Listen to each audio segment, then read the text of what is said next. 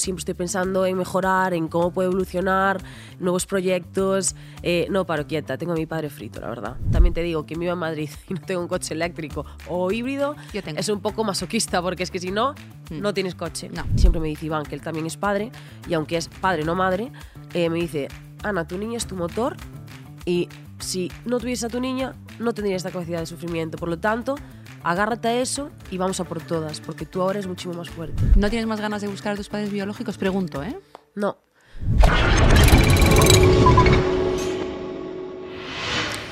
Hola y bienvenidos a Open Talks by Astara. Yo soy Tania Sera y no me encuentro sola. Estoy con Ana Peleteiro. Muy buenas. ¿Qué tal? ¿Cómo te ubicas? Muy bien, aquí encantada contigo. Vamos a conversar. Además, tengo muchas ganas, te tengo muchas ganas, porque la última vez que te vi fue en un concurso muy famoso en este país, que concursamos juntas, y estabas tú, como hace unos dos años, súper enamorada, Living, living con él. total, pues sigo igual. ¿Él quién es? Mi marido ahora. Ah, es que hemos llegado. En ese momento no erais ni novios, yo creo, ¿eh? Es Estabas que tú ahí. fuimos novios desde el primer día. Ah, sí. Sí, sí, fue como muy a saco, la verdad. Muy intenso, como yo misma, Sagitaria. ¿Qué quieres que te diga? Pero tú le admirabas ya desde antes, ¿no? No, de hecho creo que estamos y seguimos enamorados y nos queremos también porque no nos admiramos. Nos queremos tal cual somos y somos conscientes de tanto nuestras partes positivas como nuestras partes negativas. No es como eh, una idolatración mutua ni muchísimo menos. O sea, somos mejores amigos y compañeros. O sea que creo que eso es esencial en esta pareja. Sí, porque además habéis tenido unos cambios muy gordos últimamente. Cuéntamelos, por favor. Bueno, pues es que desde el principio nuestra relación fue como todo muy intenso. Yo me quedé embarazada súper rápido, buscado. Tuvimos a nuestra hija Lua el año pasado, que va a hacer ya ahora un añito, y ahora hace poco pues nos acabamos de casar. O sea que estamos ahí a tope. Él se ha venido a vivir a España, hemos empezado de cero aquí. Y felices, la verdad. Tanto él con su nueva etapa aquí como yo eh, pues eso, con sus decisiones de querer compartir la vida conmigo aquí, adaptarse a, a mi trabajo hoy en día. Así que feliz. O sea, que se ha venido, ha dejado, lo ha dejado todo por ti. Sí, la verdad que sí, ¿eh? todo, todo. Absolutamente todo. Qué apertura, qué movilidad, ¿no? De, de el poder Total. tirar todo. por- Siempre, yo soy, no paro quieta nunca, o sea que en todos los sentidos. En serio, o sea, no te aburres si no te mueves, ¿o qué? Tengo un problema, yo no sé si tendré algún ¿Algún síndrome? TDA o de estas cosas así, porque la verdad que soy de esos perfiles que te pones a analizar y podría tenerlo perfectamente, siempre me lo dice mi terapeuta. Eh, y soy una persona que necesita continuo movimiento, estar cambiando, porque cuando entro en una rutina que no sea mi trabajo, que ya es muy rutinario de por sí, ser deportista al fin y al cabo, pues es como una rutina que me hace bien a mi salud mental, pero luego en todo lo que eh, tiene que ver con el resto de mi vida, necesito estar en constante movimiento, siempre estoy pensando en mejorar, en cómo puedo evolucionar, nuevos proyectos. Eh, no paro quieta, tengo a mi padre frito, la verdad, pero soy feliz sin, sin pararme. Porque a tu padre. Porque es, como, es mi gestor, entonces, claro, pues eh, mis finanzas, mi todo, es como, Ana, por favor, ¿puedes parar? Puedes estarte quieta. Pero no, Y no sabes. no sé. Que estos cambios eh, son cambios muy gordos. ¿Cómo afectan a- al, al poder seguir queriéndote mover? A ver, al fin y al cabo, cuando das pa- pasos con una persona que tiene las mismas ganas y cree lo igual que tú en esos pasos que estáis dando y lo hacéis firmemente, eh, no encuentro la razón por la cual tener miedo, ¿no? Al fin y al cabo, mi marido, él ya era padre, eh, pero nunca había como tal decidido quiero ser padre. Entonces, eh, cuando quisimos ser papás, fue una decisión que tomamos los dos juntos, con un riesgo porque teníamos unos Juegos Olímpicos a la vuelta de la esquina, él también es deportista, eran, son en su casa, eh, pero dijimos, mira, nos apetece, vamos a intentarlo un mes. Si cae, cayó, y si no, ya nos centramos hasta después de París. Solo un mes. Claro, porque nosotros vamos por campeonatos. Sí, vamos por campeonatos. Si nos pasábamos ese mes, ya empezábamos. Al fin y al cabo, si yo entreno tres meses para preparar el aire libre y de repente me quedo embarazada después de reventarme las piernas y la cabeza y todo durante tres meses, como pereza, ¿sabes? Digo, Claro. nos intentamos quedar en, las- en el mes de vacaciones entre pista cubierta y aire libre y si no, ya después de París. No hay presión. Y nos quedamos. Entonces, pues fue como, venga, pues genial. Ahí yo me mudé a París y también fue, ¿sabes? Fue como una decisión de, yo tenía aquí mi vida tal, me apetecía como un cambio de aires, aprovechar, aprender otro idioma, eh, disfrutar con sus hijas, conocer a gente nueva y me fui a París encantada de la vida y luego la vida por unas cosas o por otras nos volvió a poner aquí Y como que fuimos adaptándonos a esos cambios tan heavies, pero a la vez que fuimos cogiendo con tanta naturalidad poco a poco, ¿sabes? Bueno, pero ni que trabajaras en Astara, o sea, te has movido más que el veo. Total, total. O sea, no paro. Eh, por favor, lo haces parecer muy fácil, esto de me voy a París, luego se viene él, pero siempre hay un precio, eh, por ejemplo, ¿cuánto tardas? Dime la verdad, y a la gente que nos está viendo, en salir de casa con un bebé. He de decirte que para ¿Qué? ser madre primeriza No lo haces mal. lo hago muy bien. Hombre, es que eres, eres olímpica, tía. Es cierto, es cierto. Pero yo, de hecho, cuando fui madre, lo que más me chocó fue el que no podía hacer nada sin mi hija. Ah, amiga, la O sea, movilidad se ve reducida. Totalmente. O sea, un ser humano que no sabía hacer nada dependía de mí 100%. Yo pasé de ser súper independiente, de lo único que tenía era mi perro, a de repente tener a un bebé que me necesitaba para todo. Y no podía ni salir a comprar el pan sola, no, ¿sabes? O sea, lo de la movilidad fue lo que más me costó, la verdad. Sí que es cierto que como Benjamin ya tenía mucha experiencia, me enseñó en muchos aspectos a hacerlo fácil y a reducir cargas, porque yo antes salía para un día con ocho maletas y aprendí a hacer una maleta, por ejemplo, ¿sabes? O sea, que todo es adaptarse y aprender a adaptarse. Sí, yo recuerdo ese, ese primer bebé. El primer bebé, el primer año sobre todo. Y mi marido, no- ni mi pareja tiene bebés, ni yo tampoco. Tú tenías la suerte de tener el know-how de él, pero Sí. yo me acuerdo de, en plan, solo irme. eh, ¿Cómo se hace? a- a- al retiro, a dar un paseo al, al parque, era, ay Dios mío, tengo No, que y llevar... sentarla en el coche, yo salgo con un bebé recién nacido que parecía que era de papel Sí. y digo, la tengo que sentar en el coche, en la sillita del coche. Para mí eso, yo no sabía ni atarla, o sea, yo en ese sentido doy gracias a que... Ah. El Isofix. Sí, sí, o sea, yo no, sab- no sabía ni poner la silla del coche. Ya. O sea, es un cambio brutal en la vida de la gente y que te adapta rápido, ¿eh? O sea, No te queda pero otra. es muy duro, es muy duro. Eso sí que es movilidad reducida también. O sea, que ya te vas como haciendo la idea de lo que te viene, ¿no? Yo creo que creemos que nos hacemos a la idea hasta y cuando el niño nace es como en plan, ¿qué he hecho durante todos estos meses? O sea, para, a mí me cogió como muy de sopetón, ¿eh? O sea, Sí. sí, me sorprendió la magnitud de el ser madre, o sea, lo que realmente significa. Yo me acuerdo de estar dormida con, con él al lado y, y mirar a ver si respiraba, Sí, ¿sabes? sí, O sea, eso, los tres primeros meses era como ley de vida, en plan, todo el rato. ¿Está bien? Y, y me, y me decía Benjamin, pero la estás tocando a ver si respiro yo. Claro.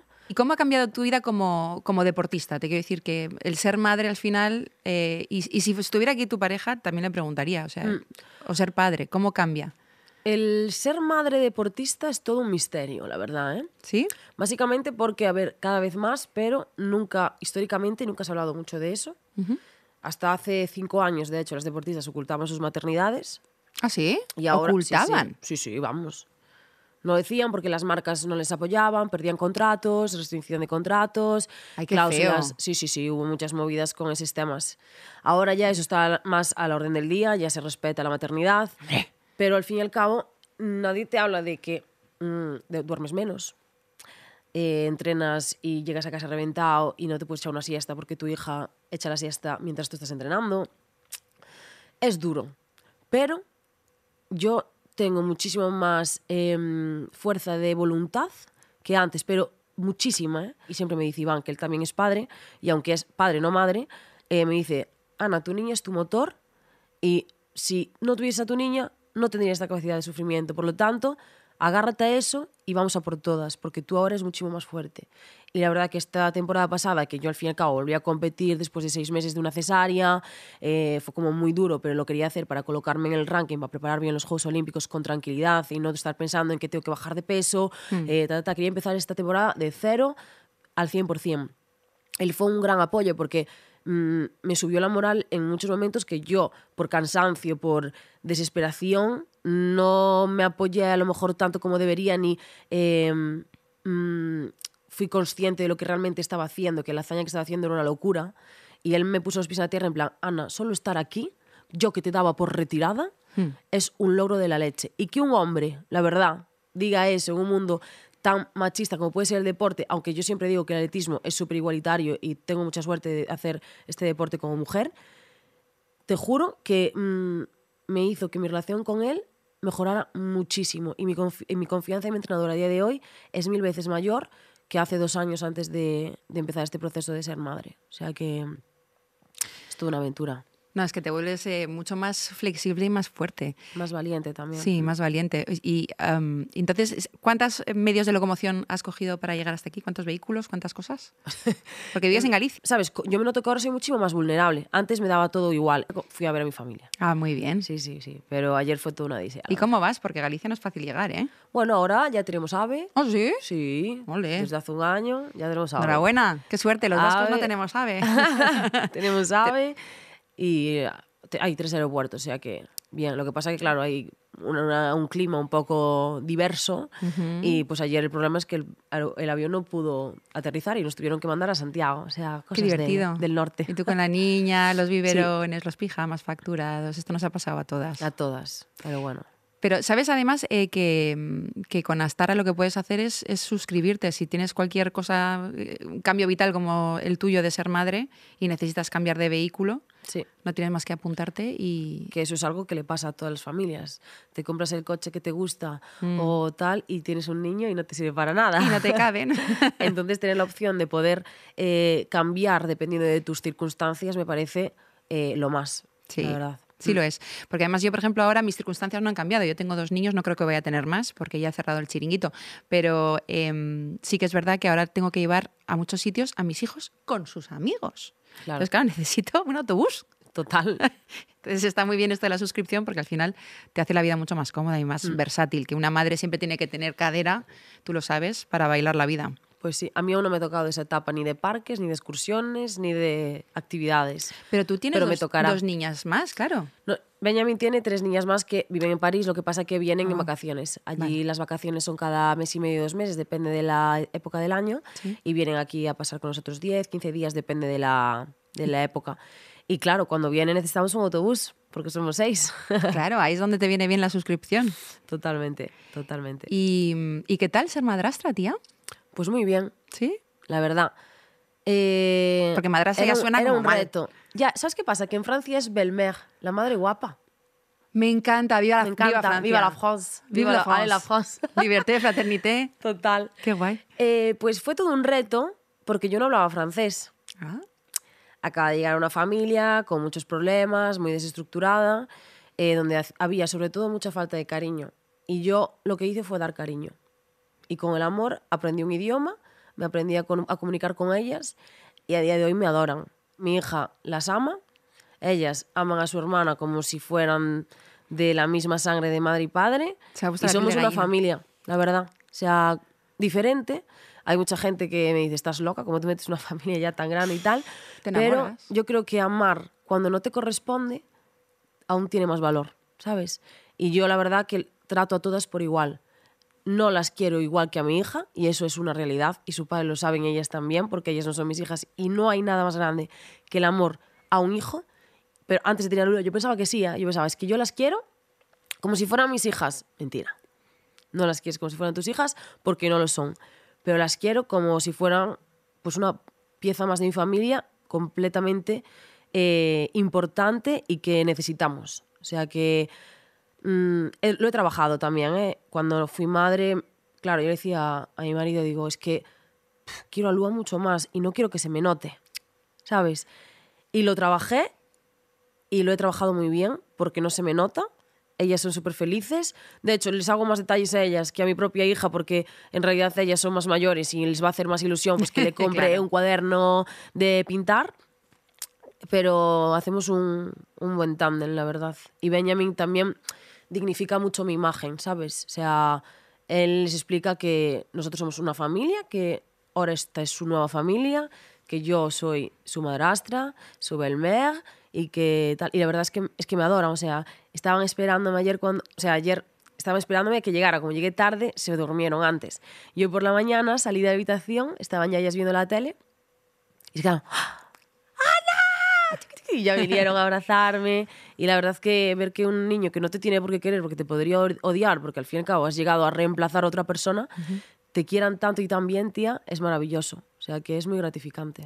El amor como vehículo siempre funciona. Total. Mueve Yo es mi motor de vida. Porque tú además, eh, me parece curioso todo esto que estás diciendo de- sobre el amor a tu hija, Lua, y en comparación también, oye, que al final es natural comparar, ¿no? Y decir, Sí, bueno, sí. pues sí, les quiero mucho, pero es verdad que es distinto cuando nace de tus entrañas. Y tú eres O no adoptada. tus extrañas, ¿eh? Porque, claro, Claro. yo soy adoptada. Por eso me, me interesa saber cómo lo ves ahora. Mira, mi madre, cuando hablamos así ya más de adulta sobre este tema, que yo siempre supe que soy adoptada y demás, pero sí que es cierto que eh, nunca me había interesado saber mis orígenes, ¿sabes? Porque además tus padres, perdóname, son blancos y tú eres mestiza. Con lo cual, Mi ma- sí, mi ma- mis padres adoptivos, mis padres, son blancos y mi madre biológica es de Coruña, yo nací en Coruña y mi padre, pues es- imagino que será negro. nos imaginamos La que sí, la verdad. Pero no sé de dónde, o sea, no los conozco, no tuve nunca ningún tipo de contacto. Agradezco curiosidad. mucho que nunca me, me buscaron, porque lo podrían haber hecho, porque al fin y al cabo soy una persona conocida a nivel nacional y yo creo que mi madre biológica sabe quién soy. Sé que tengo una hermana o un hermano, dos años menor que yo creo, algo así. Mayor, perdón. Pero nunca he tenido curiosidad porque desde el minuto uno que llegué a mi casa, que fue con dos días de nacer, a los tres días de nacer, perdón, que mi madre me dejó bebé. en el hospital, ella dio a luz sola en su casa, y me dejó, y es lo único que sabemos de ella, que una chica de 20 años, blanca de ojos claros. Claros, no sé si azules, verdes o color miel, pero es lo único que sé. Y mi madre siempre me lo dice, me dice, el día que llamaron a tu padre, que de aquella no había teléfonos ni nada, lo llamaron al trabajo, José Manuel Peleteiro, sí, hay una niña aquí en Coruña, mm, ¿la queréis? Y mi madre, ¿cómo? Eh, sí, estáis dados de alta en el sistema de adopciones nacionales. Eh, ¿Queréis a esta niña? Lo único que tiene un problema mi padre. Bueno, pues ya, le falta una pierna, síndrome de Down, Claro. cualquier cosa. Y mi padre, ¿pero qué problema tal? Y dice, bueno, es un poquito mestiza. O sea, es blanca, pero no es blanca blanca. Claro, hoy en día es una tontería, ¿sabes? Y a lo mejor en tu casa no lo aceptaban, ¿entiendes? Ya, Ya, ya, el hecho ya. de no poder tener hijos era como súper juzgado. Imagínate adoptar y adoptar a un niño que no se parece a ti. No, no, es, es de valientes en ese momento. En ese momento era muy valiente y mi padre, que ellos lo que querían eran ser padres a toda costa. Mi padre llegó a casa, mi madre llegó del colegio y dijo, mira Carmiña, eh, me han llamado de Coruña que, que si queremos un bebé. Vale, pero ¿cómo van? ¿Cómo? ¿Pero cómo, José Manuel? ¿Cómo que si queremos un bebé? Sí, que, que llamaron a una primera familia que no quisieron porque dicen que, que, es, que, que tiene un, que es un poco morenita, dicen tal. Y mi madre... Es un poco morenita. ¿Y a mí qué más me da que es? ¿Una mi niña? Y él, "S- sí, eh, ¿pero dónde está? ¿En Coruña? Pues, pues vamos a por ella, José Coge el Manuel. coche. Pero es que, Carmiña, ahora en tres horas le tenemos que poner nombre. Y claro, buscando nombres, en tres horas decidí, o sea, fue, imagínate, sin WhatsApp, sin nada como es ahora, que estoy con la movilidad, eh, estar en contacto con la gente es como súper fast. Sí. Antes era, Nada. un burofax, Sí, que sí, me llegue, ¿sabes? O sea, Sí, sí. fue como una decisión súper pre- mm, precipitada y mi mamá siempre me dice, yo llegué a Coruña y en el momento que te pusieron en mis brazos, pasaron nueve meses por mí y eras mía. O sea, Ya. esa bebé ya no, no era de otra persona, eras mía. Y siempre me cuento una anécdota, el día que llegaron a casa, en Ribeira, en mi pueblo, es una ciudad pero es un pueblo, 30.000 habitantes, no había un solo negro. O sea, el único, los únicos negros que habían eran los que venían en verano a trabajar en las fiestas senegaleses que hacían trenzas y demás, vendiendo discos y cosas de falsificación. No había nada más. Y esa misma mañana, que mi padre se fue a trabajar porque al ser adoptado no le dieron baja por paternidad y a mi madre solo le dieron tres semanas, subía un negro por la cuesta de mi, de mi, de mi casa y mi madre cerró todas las persianas, llamó a mi padre, ¡Hey, José Manuel, que nos lo vienen a buscar! En plan, toda rayada. Y mis padres vivieron con miedo durante 18 Uy. años porque en el sistema de adopción, Claro. si la madre luego quiere recuperar a su hija y certifica que se puede hacer cargo de ella, se la tienes que devolver. Entonces, para mi madre, eso, el día que yo cumplí 18, se emborracharon y me dijeron, tómate este vino que hay que brindar, porque ya sabían que Ya aunque... eres nuestra. Ya eres nuestra, porque sabían que yo jamás iba a cambiar, ¿sabes?, para mi familia biológica. Y es toda una odisea, pero el amor de, de una familia que adopta tiene muchísimo valor, ¿eh? Porque es difícil. Es muy difícil. Y ahora que has tenido tú a Lua, de- de- que es tu hija biológica, ¿no tienes más ganas de buscar a tus padres biológicos? Pregunto, ¿eh? No. No, tío, y, a y la verdad que me lo pregunto, ¿eh? porque aún este fin de semana me enseñó mi madre eh, mi acta de cuando entré en el hospital. Y la verdad que te pone la piel de gallina, porque es eh, chica de 20 años eh, que dio a luz en su casa, tal. Pues como cuando nació mi hija, pero de una niña que no había dado a luz en el hospital, que llegó con un recién nacido, ¿sabes? Y que lo único que pidió fue que nadie de su familia me adoptara. O sea, a saber la- la historia, ¿sabes? Pero es que yo nunca fui la adoptada en mi familia. Nunca fui ni la adoptada, ni la negra, ni la rara. Todo lo contrario, fui la favorita porque fui la pequeña, la mimada, hija única, graciosa, deportista, majeta, ¿sabes? siempre fui la mimada, por decirlo de una forma. Y nunca tuve falta de amor como para sen- sentir o, o tener la necesidad de buscar ese cariño. O sea, siempre me lo han dado mis padres y me han completado al 100%.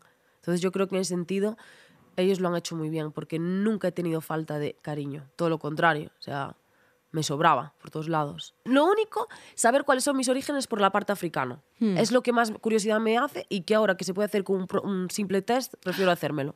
Es verdad. Mm. Vete a algún sitio que, que- que te hagan. Sí. No, por ti, vamos, por Y además, saber. como ahora hemos, hemos estado de luna de miel en Tanzania, como que he reconectado mucho con el África subsahariana y me apetece muchísimo saber cuáles son mis orígenes, pero no. O sea, no define de personalidad mi parte biológica, porque padre es el que te cría, ¿sabes? Total. Yo soy igual a mi padre. Pero ¿Sí? es que somos igual, somos insoportables los dos. No nos soportamos porque somos idénticos, o sea, somos dos almas gemelas, pero chocamos muchísimo. Pasa. Y nos amamos muchísimo. O sea, Pasa. pasamos de reírnos y descojonarnos juntos a odiarnos y decirle a mi mamá, por favor, ¿puedes mediar aquí? Porque es que no lo soporto.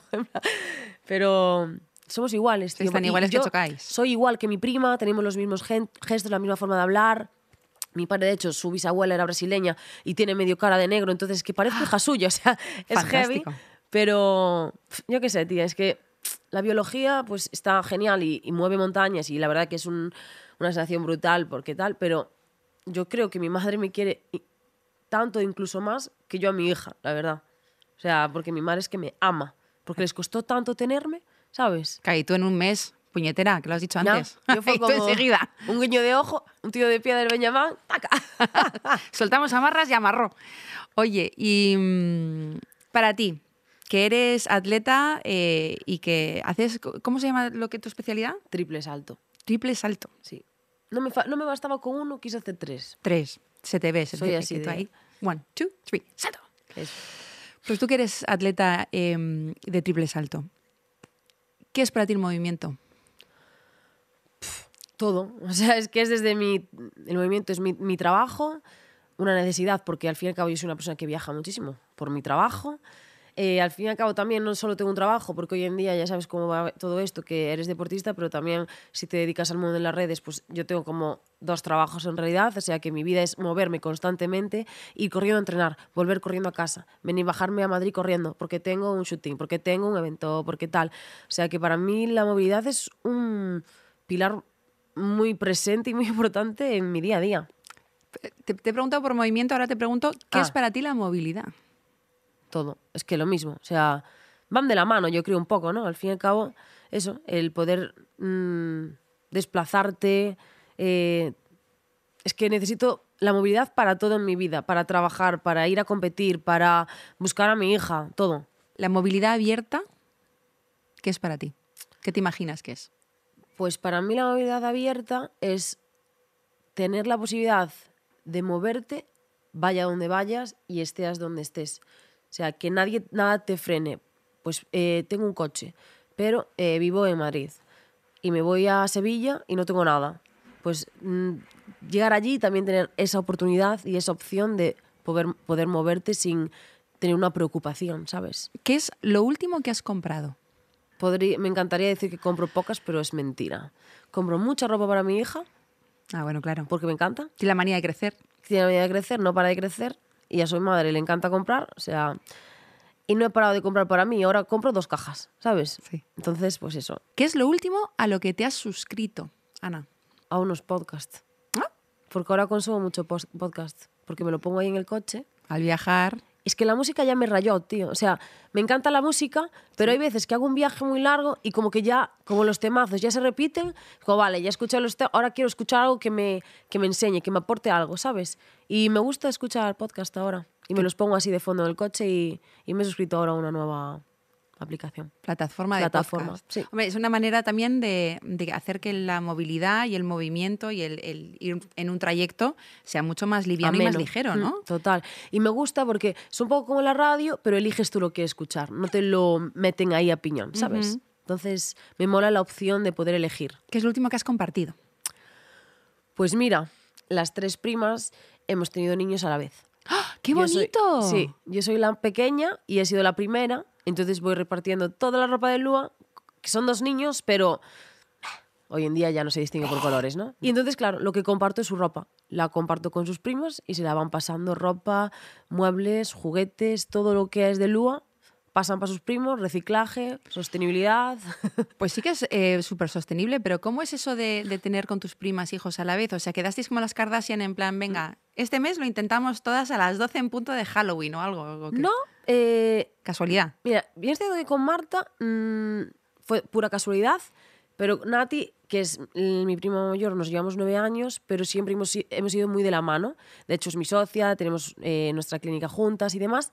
Y mira cómo es la vida, porque es muy heavy. La vida es muy heavy. Eh, su madre fue embarazada a la boda de mi madre. Mi madre, obviamente, a la suya, ¿no? Ok. Yo fui embarazada a su boda y, yo soy, y ella es la madrina de mi hija.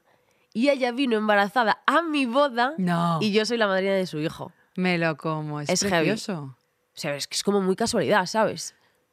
Estáis, bueno, para siempre unidas. Unidas para siempre. En, lo- en familia, negocio y ahora pues somos, ¿cómo se dice? Comadres, ¿no? Comadres, comadres. Última pregunta del test que nos estamos desviando. La movilidad. La movilidad mm, sostenible del futuro, ¿cómo la ves tú? Pues yo soy muy pro eh, movilidad porque la necesito y soy muy pro sostenibilidad también. De hecho, mi coche es eléctrico.